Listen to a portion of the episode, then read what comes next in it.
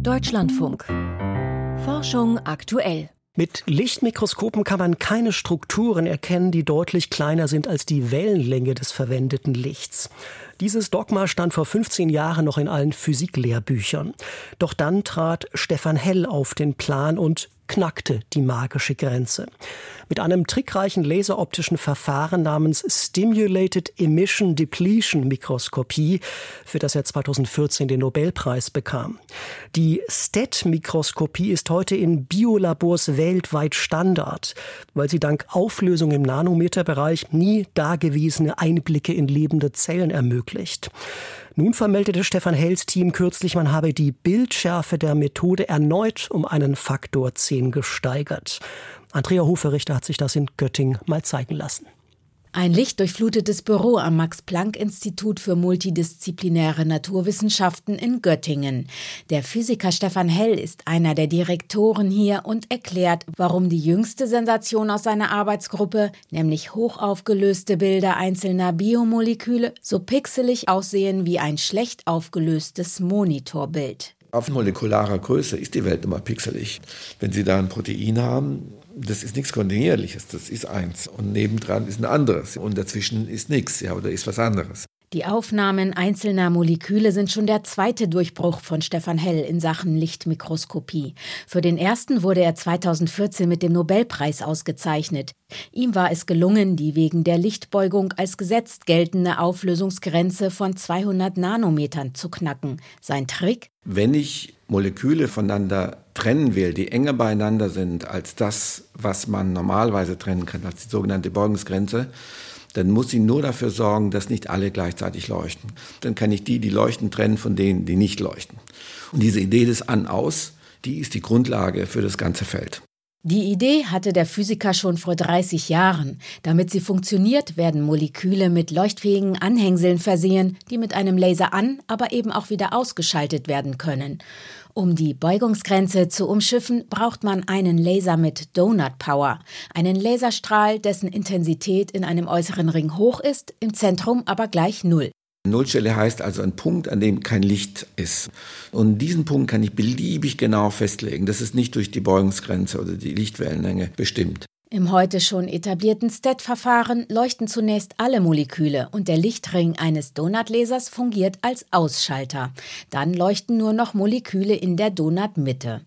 Die Auflösung liegt bei 20 Nanometern und die jüngsten Verfahren aus dem Göttinger Max-Planck-Institut sind noch zehnmal genauer. Da macht man Moleküle einzeln statistisch an und aus, aber man findet ihre Position, indem man so einen donutförmigen Ring matcht, also überlagert mit dem Molekül. Und das führt zu einer sehr, sehr hohen Auflösung zum ersten Mal auf molekularen Skala. Das sogenannte Minflux-Verfahren liefert optische Auflösungen von ein bis drei Nanometern und mit dem Minstead-Verfahren lässt sich ein leuchtendes Molekül auf wenige Angström genau lokalisieren, also auf Zehntel Nanometer genau. Mit den neuen Methoden lassen sich zum Beispiel einzelne Proteine sichtbar machen. Zudem lässt sich hundertmal schneller als bisher beobachten, wie sich eine Proteinverteilung ändert. Jetzt, wo die Auflösung im Bereich sagen wir mal, von zwei, drei, vier Nanometern ist. Ja, und so ein relevantes Protein hat vielleicht eine Größenordnung von drei, vier, zehn Nanometern, 15 Nanometern. Dann kann ich ja alle sehen. Ja, dann sehe ich ja wirklich, wo ist es. Und das ist schon ein Gamechanger. Und das war, ich habe geahnt, dass es gehen würde und habe darauf hingearbeitet, ganz klar.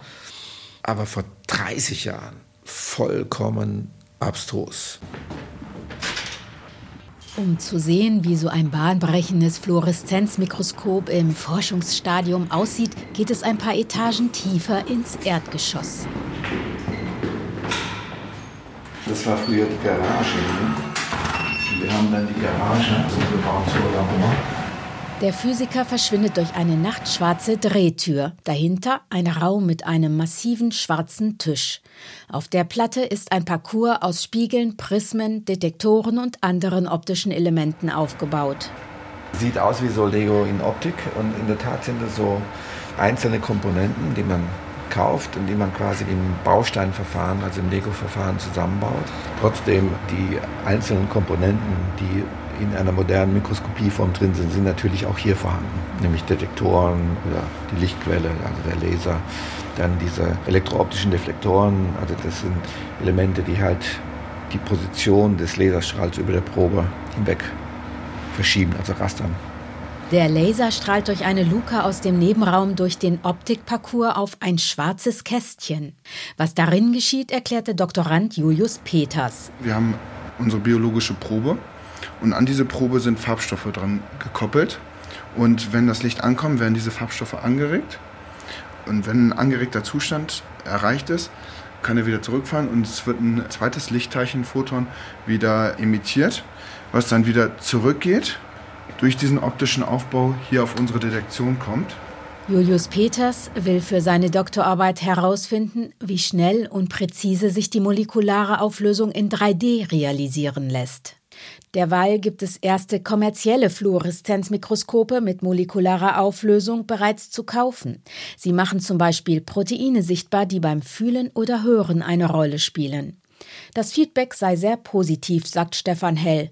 Auch insgesamt hätte es kaum besser laufen können. Wenn ich im Rückblick alles sehe, ist es ja traumhaft. Einmal die Grenze durchbrochen, dann diesen Faktor 10 und dann meinetwegen der Nobelpreis. Aber das sehe ich gar nicht mal so als das Highlight an. Aber dann nochmal Faktor 10 draufzusetzen und wirklich das Beste zu haben, was momentan geht und vermutlich auch die neue Grenze darstellt. Ich sollte nicht sagen, es gibt jetzt eine neue Grenze, doch, aber ich sage es sehr, sehr schwer, jetzt da jetzt noch was draufzusetzen sagt Stefan Hell, der Mann, der die optische Mikroskopie revolutioniert hat, im Beitrag von Andrea Huferichter.